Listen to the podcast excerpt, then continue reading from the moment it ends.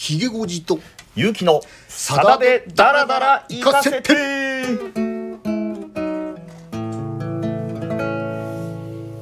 はい今週もやってまいりました。さだだらの時間でございます。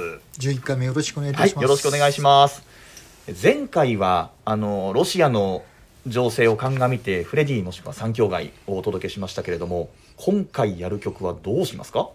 そうですねあのさださんがね初めて書いた反戦歌はい。ということで前回あえてフレディもしくは三兄弟うん。を取り上げさせていただきました、えで今週また 従来の路線に戻ろうかとえも思ってたんですが、はい。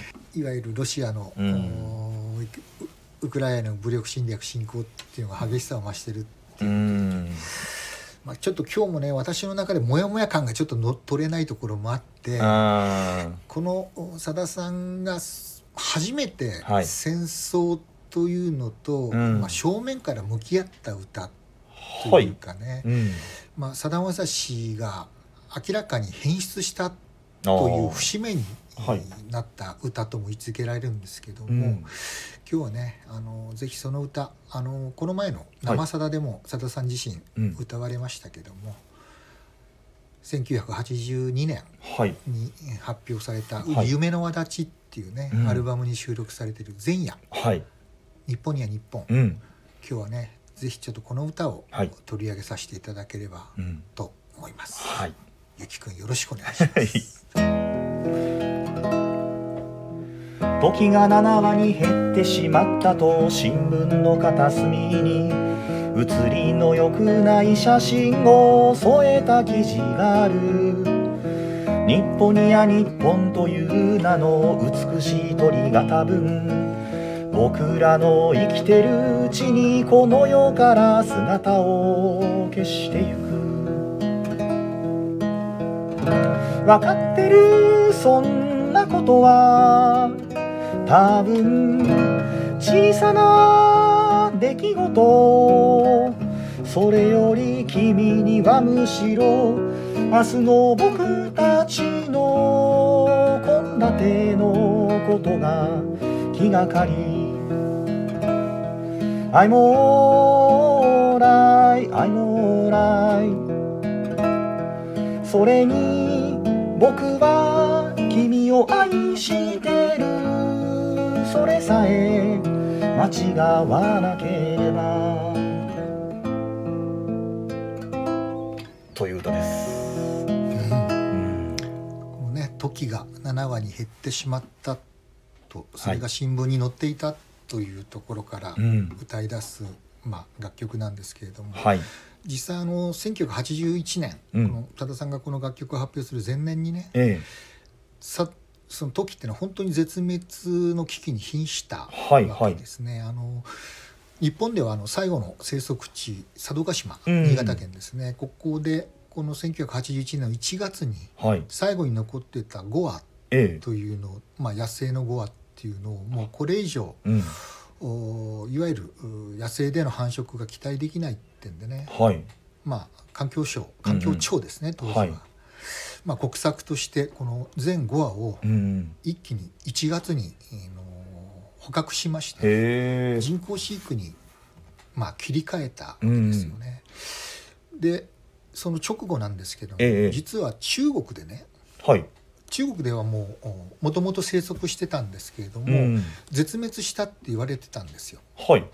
だけどこの1981年の5月にええ中国のあの陝西省はいはい。あの日本では有名なあの西安西安はいはいころこの陝西省ってところでええ。7羽が野生で生息してるっていうのがあら。見つかったんですあね。そうなんですか。それがね実は報道されたんですよ。はいはい。で多分ねさださんはその時のうん。記事、はい。時が7話に減ってしまったというのは、うん。多分その記事の印象でこの書き出しを書かれたんじゃないかな。だはから日本ではあはい。7羽がうん。生息しているっていう公式発表は一回もないんですよね。あそうなんだ。いきなり81年に最後の5羽はいでその時点で実はあの1羽ね、うん。もうあのヒナの段階で捕獲されてた金っっていうのがはい。1匹は人工飼育に移行してたんで、ええ人工飼育の1匹と野生の 5, 5羽と、はい。計6羽うん。が当時日本で、はい。まあ、生存してた時だったんですけどだから7羽っていう数字っていうのは多分この中国でのはい。発見報道を受けた、まあ、新聞記事と写りの良くない写真うんだったんじゃないかと思うんですけど、えまあ、いずれにしても、えはい。この日本には日本っていうね、うんうん。ものすごい名前を持った鳥っていうのが、はい。本当に絶滅の危機に瀕してたのはうん。紛れもない事実。はい、あの私もこの歌とともに誕生したんですよ。1982年生まれなので。そうはい。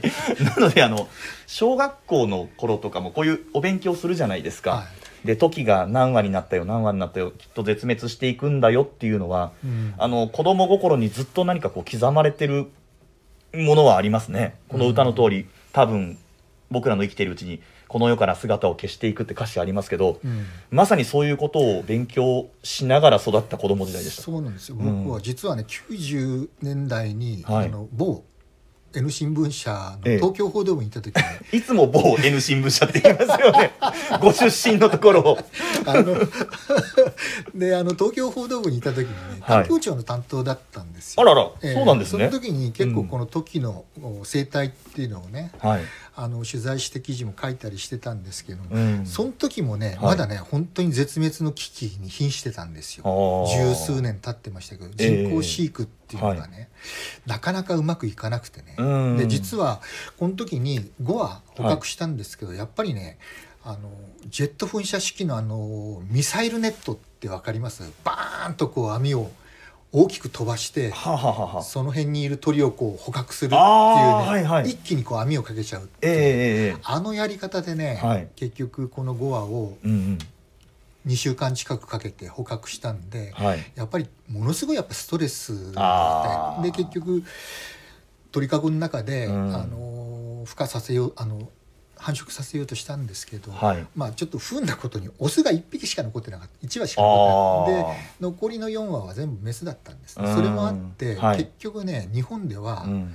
人工飼育、うん。いわゆる人工繁殖に成功しなかったんですよね。ただしその中国の7羽がね、うんうんうん。人工繁殖に成功したんですよ。はははそれで先の話になるんですけど、ええええええ。98年に、うん。その日中友好の証としてね、その人工繁殖ではい。成長した2羽をね、うん。つがいで日本にもらってはい。そういう歴史があるんで、うん。98年までは、はい。日本にはもういわゆる金っていうね、ええあのさっき言ったヒナの段階で、はい。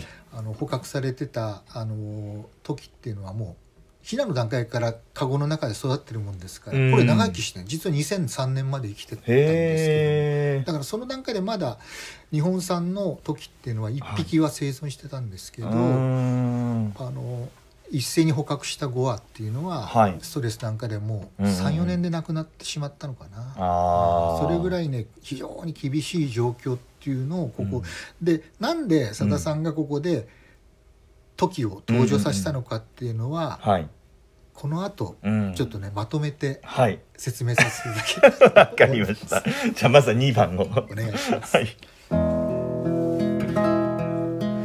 今若者はみんなアメリカそれも西海岸に憧れていると雑誌のグラビアが笑う。そういえば友達はみんなアメリカ人になってゆく。いつかこの国はなくなるんじゃないか例えば君は笑う。バカだねそんな風に。自然に変わってく。姿こそ。それこそこの国なのよ。さもなきゃ初めから。日本なんてなかったのよ。I'm alright, I'm alright. そうだね。嫌なことすべて切り捨てて。こんなに便利な世の中に。なったしうん。1番でねはい。新聞の片隅2番では雑誌のグラビアっていううね、ん。まあ、メディアが伝えるところからね2番も、でアメリカ人になっていくっていうねどんどんアメリカナイズされていくっていうね、まあ憂いはおここで語ってらっしゃるんですけど、はい。まあ、あのそもそもえなんでじゃあさださんは30歳こうん。のアルバム出した時30歳だったんですけど、はい。30歳にして初めてええ。社会問題を正面から切り取るような歌を作るようになったのかって言ったら実は「フォーカス」っていうね。はい。ですから1981年だったかな。あの、はい。新潮社が創刊したあの写真週刊誌の「フォーカス」フォーカスはいはい。でその後フライデーが出たりとか、ね、フラッシュが出たりとかして、はい。その80年代90年代っていうのはものすごい写真週刊誌ブームあ一時期はねフォーカスが200万部以上えー毎週売れてたっていうぐらい、えー。ものすごいね、あのーブームを巻き起こしたのが写真週刊誌だったんですけどうも、ん。その時に実はもう1980年からはい。イラン・イラク戦争っていうあのあが始まってて、はい。あの有名なあのイラクのあのサダム・フセイン大統領が、えいわゆるイランに武力侵攻して、はい。結局8年間こうん。のイラン・イラク戦争って続いたんですけれども、はい。まあ、その戦争を伝えるそのフォーカスの記事の中にえうん。1枚の親子の遺体の写真が載ったんですあよ、あはい。ね。でそれはあの息子をかばうようにね、うん。抱きしめてはい。折り重なってる親子。でそれが灰に覆われて死んでいる父親と子供の写真だったんですよね。えで佐田さんそのいわゆるフォーカスの写真を見て、えはい。なんかもう怒りでね、うん。胸が苦しくなって、はい。一体どういうことなんだって。うん。どこかの遠い国なんだけど、うん。戦争で人が殺されているのに、はい。結局自分自身の幸せ目の目の前の幸せにしか興味がないのか、はい。しかもそういう死さえもうん。売り物にしてしまうっていうね、あ死者の尊厳っていうのを写真週刊誌って考えないのかっていうね、あうん。でここまで日本っていうのはダメになってしまったのかっていう憤りっていうのであ一気にねこのこれから歌っていただく3番も含めて一はい。気にねうん。さだ、さん詩を書き上げたっていうわけですよね、えー。その怒りで。ーはいはい。でさださんってあのどっちかっていうとあの曲が先うん。詩が後っていうかね、はい。メリメロディーができた後に、ええ。そのメロディーに合わせてうんうんうん。詩をこう当てていくという、まあはい。作詞作曲手法なんですけどこの曲っていうのはもう珍しく最初にバンとこのね歌詞が生まれて、そうなんだ。ええそれぐらいそのまあ怒りがねはい。もうこの詩を書かせた。で一方でねこはい。れさださん自身の、うん。なんていうか無情感っていうか、はいやるせなさ苛立ちみたいなものが投影されてるわけですよ。はい。つまり「I'm all right」「I'm うん。all right」分かってる分かってる分かってる、そんなことが重大事が起こってるのは分かってんだ、はい。だけど、うん。一番で言うねあの明日の僕たちの献立の方がうん。気がかりなんだっていう。ね、はい。いやもうそんなね便利になったからいいじゃんってういうね、ん嫌なこと切り捨ててこんなに世の中便利になったんだからっていうね、アメリカ人になっていくそれ自然の摂理でしょっていううんうんうんうんな「I'm all right all right」って分かってる分かってる。っていうね、うんそういうのが嫌でそれは自分自身でもあるわけさださんのなるほどね。い自分が許せないっていうそれを黙ってで特にねこのさださんっていうのはこの30歳なんですけど28歳の時に、うん。あのご存知ドキュメンタリー映画の「チョコ」を,、はいを撮影して、うん。28歳で28億円の借金抱えうちゃったんですよ。わで結局もうこの30歳の時っていうのははい。もう借金を返すためだけの生活がもう本格的に始まってたというかね。だから身動き取れないわけですよ。もうとにかく借金を返すためにコンサートコンサートコンサート。あでレコーディングアルバム作りコンサートコンサートコンサート。だから何なんだこの世の中はと思いながらも自分はもう結局借金を返すために音楽活動しかできないっていうねその苛立ちっていうのが世の中への怒りとうん。自分自身の情けなさ苛立ち焦りもどかしさっていうのがこういう歌詞にこう紡がれたというかですね。より無力感とかその無情感とか自分のやるせなさみたいなものがなんか相まったような時期でもあったってことなんですね。そうなんですよね。でもやっぱりこれはやっぱり今歌わなきゃいけないってういうんん。で、やっぱりさださんなりにこうやって世の中を正面からぶった切るんじゃなくってね、はい。でやっぱりそれを家庭とかに落とし込みながらね、はい。こう歌ってで3番でうん。ついに戦争のシーンがはい。出てくるわけです。うん。どこかの国で戦が起きたとテレビのニュースが言う。子供が実写フィルムを見て歓声を上げてる。皆人事みたいな顔で人が死ぬ場面を見てる。怖いねと振り返れば番組はもう笑いに変わってた。わかってるそんなことは。多分小さな出来事。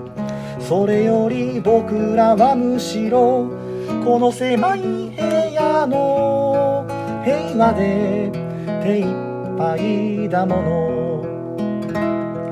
I'm alright, I'm alright そうともそれだけで十分に僕らは忙しすぎる。時が7話に減ってしまったと新聞の片隅に。という感じの。うん。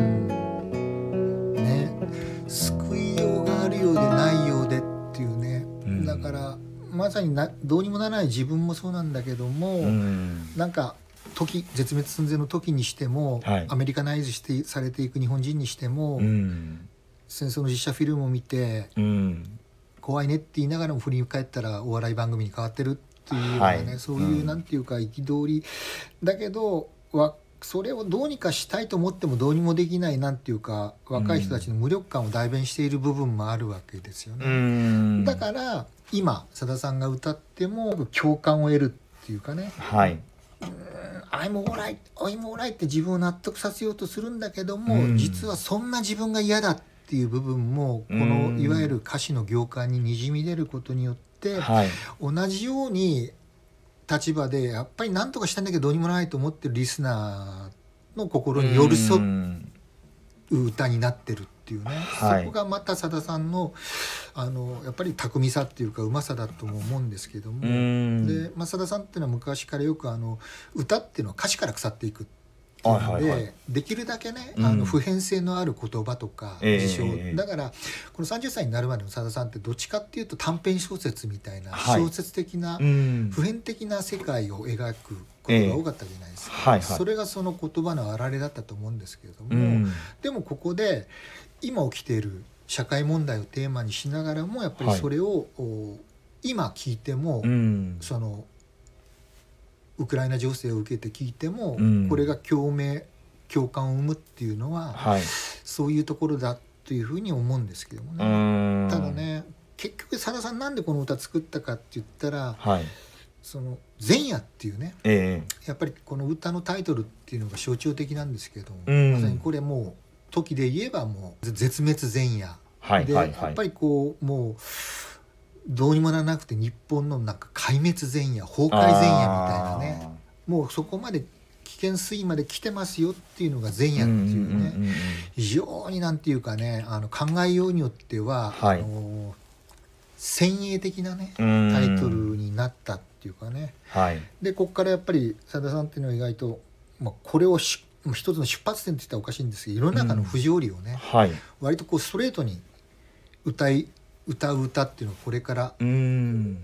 どんどん増えていくことになるわけですけどね。前回のフレディはそのフレディとの別れというものに包まれながらも最後にその戦闘機という一言でうん。その反戦を訴えたっていう、ですよね。出し方だと。うん。湾曲的な言い方ですよね、ええ。それが今回はうん。かなりね辛辣な言葉で、うん。ここにやっぱりね先生の不条理っていうのもねやっぱ歌い始めたっていう。で象徴的なのがこの2年後にねはい。さだ、さんあのまたあの別のアルバムえ出した時に、あのはいはい。この前もちょっとご紹介しましたけどね、い。空き缶と、白鷺ね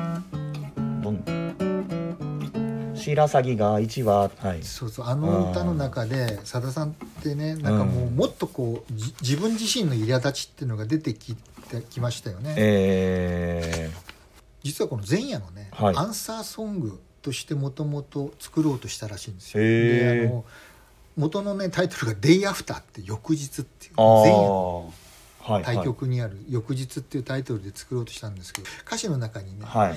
ふと気がつけば、うん。僕は卑怯な顔になったっていうふうに、はいはいはい。よりなんか自分への苛立ち憤りっていうのがより増した感の歌がうん。2年後にも登場するぐらいやっぱり沢田さんの中でうなんかねその辺どうにもならない自分の中のお憤りっていうのがどんどん増幅されてるなっていう気はするんですけどね。空き缶と白鷺もその一枚の写真なのかそういったものから題材で入ってる作品じゃないですか？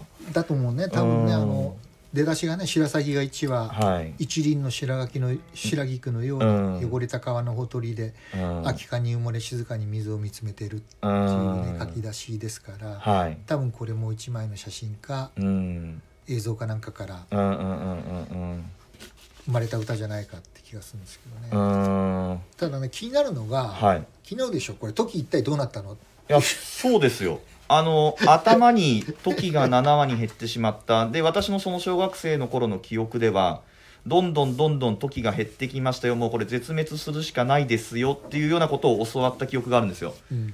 でさっきひげごじさんの話でこう中国からつがいが来たよみたいな話があってで20年以上経ってますよね。そうなんですよ。であのー絶滅寸前のねはい。時を、うん。いわゆるもう崩壊寸前の日本、うん。うん、あの日本人の良さを失ってしまった日本人っていうね、それで前夜っていうふうに捉えたんですけど実は、はい。信じられない話なんですけどはい。江戸時代までは、はい。日本中どこらにもこの時ってね、はいい、たらしいんですよ。えものすごくね、はい日本の代表的な鳥として生息してたらしいんですよ。そうなんですか。それぐらいね、はい。あのーまさになんで日本には日本っていうねああすごい名前ですよね。日本には日本にはって日本。よう考えたらすごいですよね。日本2つも背負ってるんですから。直訳すると日本産の日本なんですけどこれなんでこんな名前学名がついてるかって言ったら実は江戸時代に末期にあのはい。中崎のオランダ商館に来てたあの有名なシーボルトおーおーお医者さんが言ったじゃないですか、はい。この人実は、はい。あの博物学者でもあったわけですよ。え。はい。で日本にいろんな珍しい植物とか、はい。鳥類とかうん。動物がいるんで、そのいわゆる日本の動植物のいはいわゆる標本剥製なんかっていうのをたくさん実はねえオランダに持ち帰ってるんですよ。はい。その中の一つにこのトキはい。の剥製があってえこれをね見たドイツの鳥類学者。はい。これちょっと調べてね。すみません、ライライヘンバッハっていう人らしいんですけど。ちゃ勉強してる。この人が、はい。まさに日本を代表する鳥だっていう1853年ですね、はい。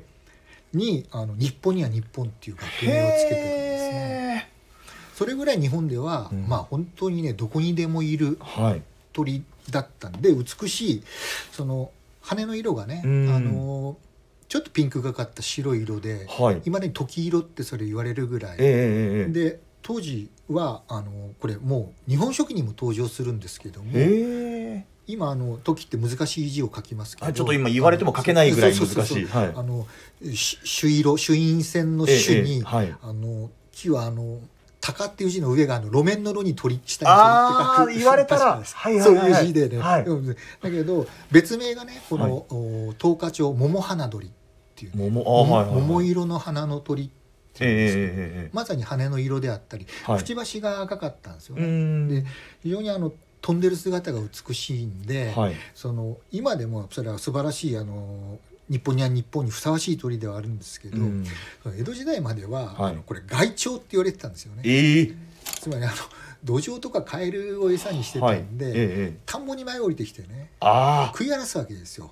あそういうこと。うんで土壌とかをつつくでふふあの植えたばっかりの田んぼを踏み荒らしたりしてだからもう乱獲捕獲されてもうね農民なんか食べてたってわけですよ。隠して。そうなんですか。で江戸時代からもう明治時代に結はい。局まあ農薬の影響とか、うん。電波が減ってったりとかして、はい。どんどんどんどん個体が減ってってうん。もともと中国大陸、はい。中国朝鮮半島日本に生息してたのが、うん。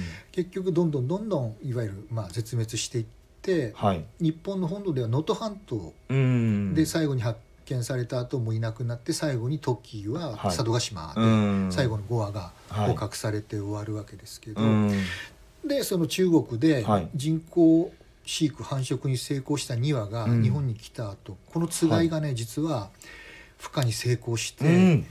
どんどん個体を増やしていったわけおです、おね、でそれをまた野生に返していったんですよ。はいはいはい。中国でも野生に返しえ中うん佐渡でも野生に返して、えはい。